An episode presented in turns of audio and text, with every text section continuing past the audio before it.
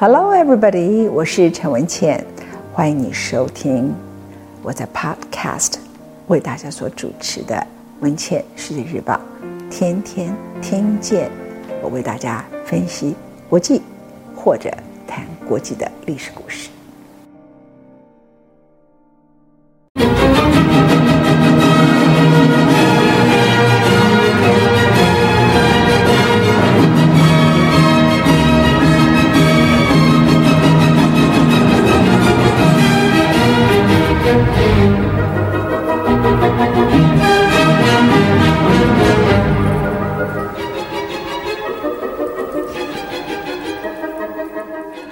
欢迎你收听今天杜鲁门的第四讲。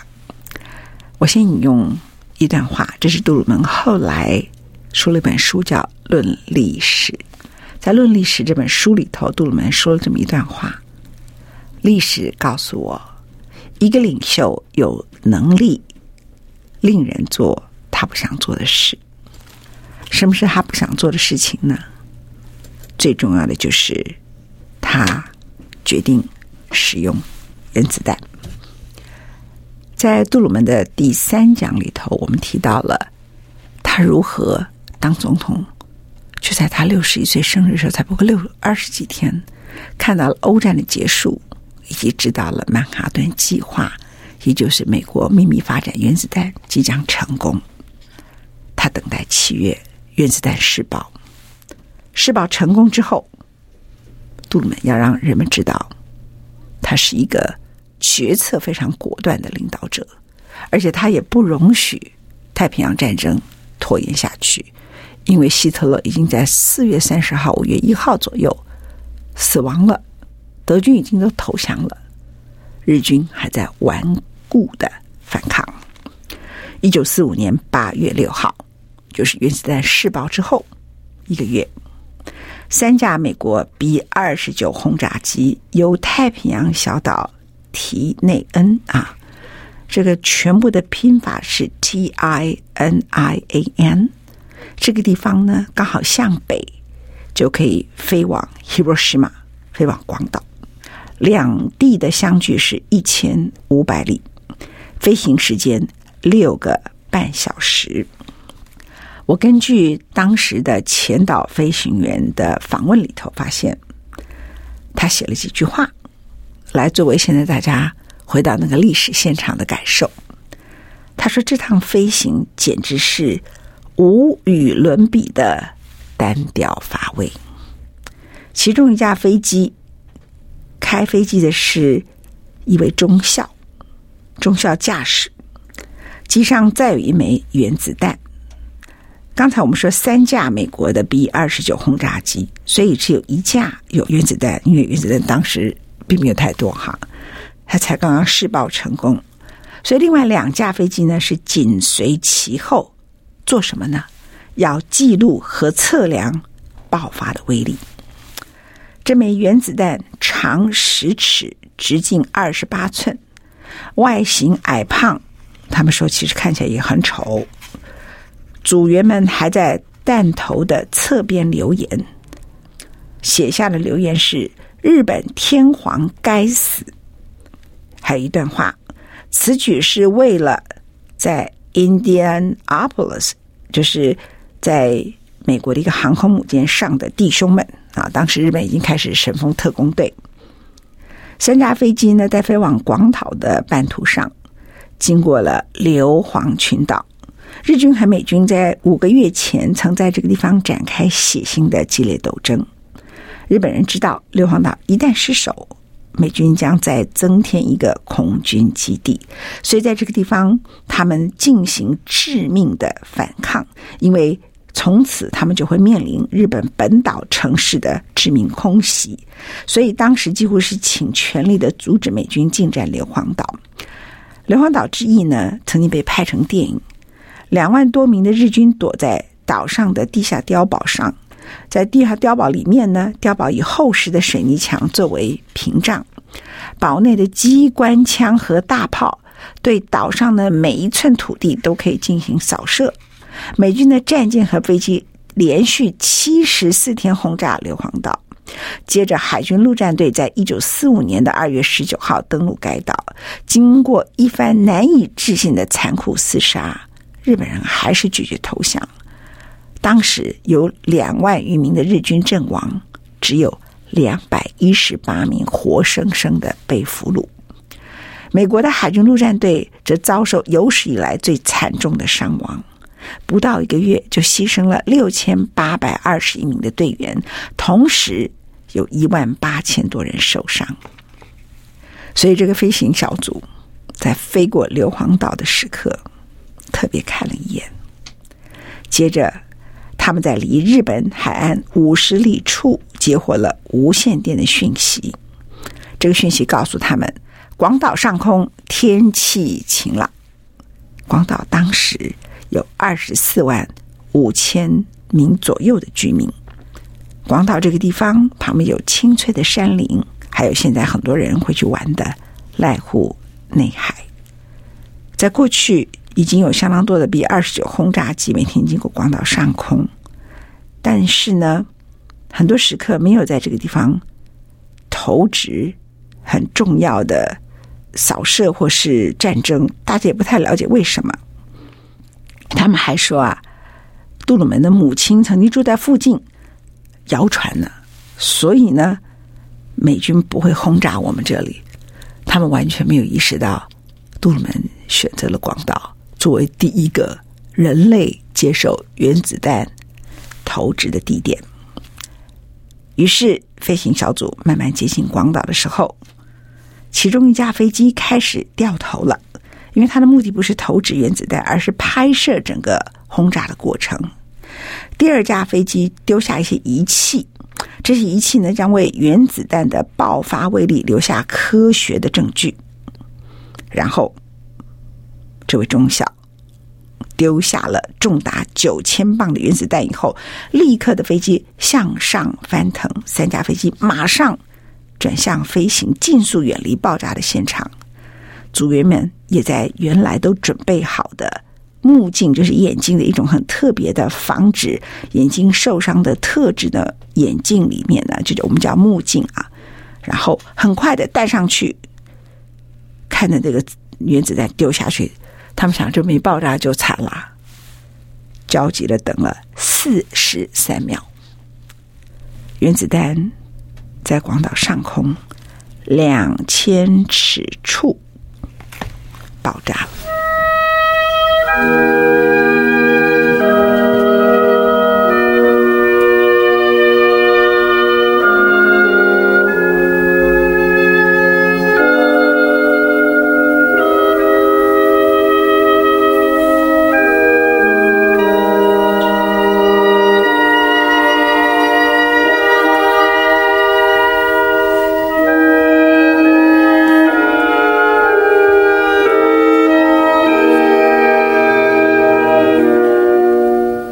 三架飞机上的组员当时赶快的就在那四十秒里头远离了现场。他们回忆回头看，广岛市化为灰烬，城市上空升起一片多色的巨大烟云。组员们飞了二百五十里后，还可以看到这片烟云。不久之后，这位中校写了一个简单的报告，结局清清楚楚，任务圆满达成。视觉效果大于所有测试。投掷原子弹之后，机上状况一切正常。然后他还写了一段话，你们记得我前面说的吗？就广岛当地盛传说，为什么我们都没有被 B 二十九轰炸机轰炸过？因为杜鲁门的妈妈曾经住在我们附近。这个时候，这位中校写的是广岛市的报告，说看到该市，同时毁了该市，就看到了广岛。也毁了广岛。我刚才提到，对杜鲁门来说，他非常大的一个压力是要赶快的解决太平洋战争，因为日本人太疯狂了，抵抗的方式他不能够接受。另外，他要展现出来，在美国国内政治里头，他不是一个草包，不是哈，我家邻居都可以做总统。如果是杜鲁门做总统的话，他要人们对他刮目相看。所以呀、啊，一个太平凡的人去做总统，然后前面有一个很棒的人，不是一件坏事。如果这个领导者自命不凡，他反而可能做很平凡的事情，因为所有的人都在恭贺他。如果他前任很棒，他接任这个很棒的前任的时候，他一定要表现得更好。他搞不好就会做很快的决策。杜鲁门就是如此。八月六号，第一颗原子弹丢到广岛。三天之后，八月九号，马上 B 二十九轰炸机又进逼了日本本岛。这时候呢，是另外一个是少校，叫 Sweeney 少校，率领他的小组运载另一枚原子弹。这枚呢，原子弹被称为叫做 Fat Man 大胖子，和投掷在广岛那枚不一样。投掷在广岛那枚叫做 Little Boy，叫小男孩，体积比较小。而当时小男孩是含铀的元素，在长崎的这个是含鈽的元素。他们要了解这两个有什么不一样。原来呢，他们首要的目标，一个说法是星系。另外一个说法是小仓市，就是在现在的北九州。可是因为当地的云层太厚了，小仓市逃过了一劫，飞机就转向最后大家知道的长崎 Nagasaki。一九四五年的八月九号上午十一时零一分，一分不差，第二枚的原子弹落在了长崎市。机上的组员看着三天内第二次原子弹爆炸，感到惊骇。有一位助理工程师描述他当时在飞机上所记录的一切感受，而这时我的感觉跟第一次投掷原子弹不一样。我觉得全世界好像濒临毁灭。这些对原子弹爆炸所导致的巨型的云感到错愕的人们。当然，当时并没有看到地面上的杀伤力。在广岛有七万日本人死了，就七万个人受伤。长崎的人数四万名，有六万人受伤。而且后代的子孙呢，因为长崎用的是布，所以当地呢很多畸形跟残废比广岛来得更加的严重。美国有些评论家认为，投掷原子弹是开启了一个新纪元。他说：“人类所谓的战争和进步的真正意涵，至今都成了废话。而到底该不该丢掷原子弹这件事情，成了杜鲁门后来被评价里头非常重要的一个指标。而 Harry Truman 呢，当然是最后下令投掷原子弹的人。你可以想象吗？他在四月十二号罗斯福逝世以后才继任美国总统，然后在八月六号，在八月九号。”就丢下了两颗原子弹，时间差不多就是四个月左右。而所有这些事情都是他继任总统之后才知道的事情。他必须做的又狠又快。知道原子弹呢，前面我有提到，英国曾经参与过，有一个临时委员会，主要的负责人是史丁生，另外有国务院。还有海军部的代表，美国的哈佛大学、美国的麻省理工学院的校长，两个学校的校长都在里面。还有制造原子弹的主要科学家，著名的 Robert Oppenheimer。到底对于原子弹的使用，应该怎么样被看待？临时委员会全体成员在六月一号建议，尽快的使用原子弹，突袭一个足以凸显其实力的目标。全权交由总统处理。一九四五年的七月十六号，原子弹在 New Mexico 新墨西哥州一个地点叫做阿拉莫戈多的沙漠。好，现在如果想要去，现在辐射应该没有了啊。想要去看一下的人可以去那里。New Mexico 很漂亮哈。阿拉莫戈多呢，我曾经去那个地方，那个沙漠，大家都说这里就是当年。原子弹试爆的地方，我那很记得当天的月亮。那那个时间点呢？呃，施暴成功的时候，杜鲁门人是在德国附近的波茨坦和盟军领袖史达林跟丘吉尔开会，他被告知成功了。杜鲁门下令是什么时间？啊，我们刚刚看的是八月六号、九号，历史里头记录杜鲁门是在七月二十四号命令空军，只要气候允许，马上投掷第一枚炸弹。所以他下令的时间点是七月二十四号，就是非常快的决策，时间大约在八月三号之后，所以后来很快的学气候就是八月六号跟八月九号。那当然，后来很多人批评他，杜鲁门在他的回忆录里头表示：“我们别无选择。”杜鲁门呢，读着广岛遭到重创消息的时候，他自己说了一段话：“这是历史上最重大的事件。”然后接着说：“如果日本拒绝接受我们的条件，他们很可能遭到前所未有的毁灭性的空袭。”可是日本人当时。很蠢，要求抗争到最后一兵一卒为止。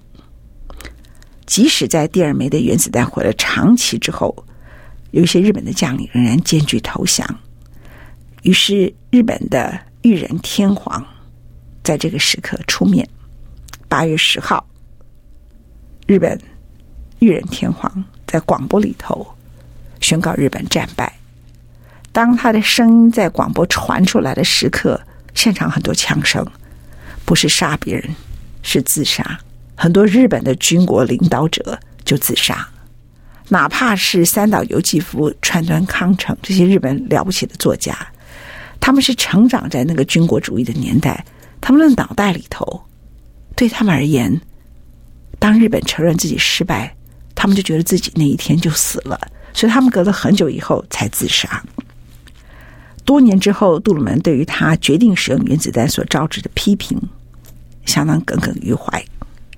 一九五九年，他到美国哥伦比亚大学演讲，他告诉那些学生们：“当我决定使用原子弹之后，我睡得很安稳。”他不断强调，他一点都从不怀疑自己当时所做的决定。杜鲁门说。如果没有原子弹，日本人会像防御硫磺岛一样拼命的保卫日本本岛。他说：“他相信投掷两枚原子弹，他是对着美国人讲的，所以他下面的话说，他至少挽救了二十万美国士兵的性命，因为他觉得日本人已经疯了。”杜鲁门在那个时刻，他告诉美国民众：长期的战争惨况里头，所有的人。看似坚强，其实都非常的脆弱，而且无情。只有使用原子弹，才有办法结束战争。他的话有没有错呢？我们回头来看几个记录，比如说，一九四五年初，美国已经使用了非常可怕的大火球一样的汽油弹。啊！我看到一个记录，美国的飞机对东京投掷了两千吨的汽油弹，温度高达一千八百度的华氏的大火球就在东京上空烧起来。而且执行攻击任务的飞行员说，当他丢下去的时候，他都闻到地面上飘上他空中的烧焦的人肉的味道，他差一点没有吐出来。那一次有十二万五千多名的日本人死于空袭行动。接着，在对广岛投掷原子弹十个星期之前，B 二十九轰炸机再度空袭了东京。那一次的大汽油弹也是有八万三千名的平民死了，也是这样烧死了、炸死了。日本人还是不投降。所以杜鲁门说，如果不使用原子弹的话，至少得花一年的时间和日本缠斗。于是，这位看起来很平凡的政治家，做了人类到现在为止没有一个领导者做的事情。上任非常短的时间里头结束了欧战，上任只有四个多月的时间丢了两颗原子弹。什么叫平凡？当年呐、啊，他的爸爸被人家称为叫做落花生。他出生的时候啊，人们还说他有点女性化，说杜鲁门如果不戴眼镜就和瞎子一样。小时候，他热爱历史和传记方面的书籍，喜欢莎士比亚、狄更斯、雨果、马克吐温，喜欢弹钢琴。六岁的时候就戴上了眼镜。想念西点军校，但是他的视力测验没有过，想念商科学院，因为家中的经济窘困，无法继续他的学业。历史最后就有这样的一个人，因为各种不同的因缘际会，小罗斯福选了他做副总统，就被这样的一个平凡的人彻底改变，而因为他的平凡，使他决定做非常不平凡的事情，就像我刚才一开始引用的他那句话：“历史告诉我，一个领袖有能力做他不想做的事，进而享受这些最后的事情的结果。他觉得他自己最出色的，以及他的部属后来对他最称赞的，就是他的冷静，还有他的沉着。”他看起来谦称自己是一个缺乏特殊才干、没有什么教育背景的普通人，可是事实上，他是刻意表现出来，他很谦虚、很朴实，因为他的出身太平凡了，所以很多人认为这是他刻意表现出来普通人的样子，因为这种普通人的样子呢，会使得他凸显出来，跟那些应该出现在华府的精英很不相同。然后，进而他做出一些果决性的决策。杜鲁门传记的作家名字叫 Robert Donovan，其实写他的传记的人很多。Robert Donovan 有一句话写他，我觉得很不错。他说：“他是一个实践者，不是一个梦想者，而且他善用他的权力。”杜鲁门还有一句话，这个很重要。不要刚开始就觉得你自己比别人差，没有错。头六个月，连你自己都会怀疑你怎么有资格来这里。六个月后，你会怀疑其他的人怎么有资格来这里。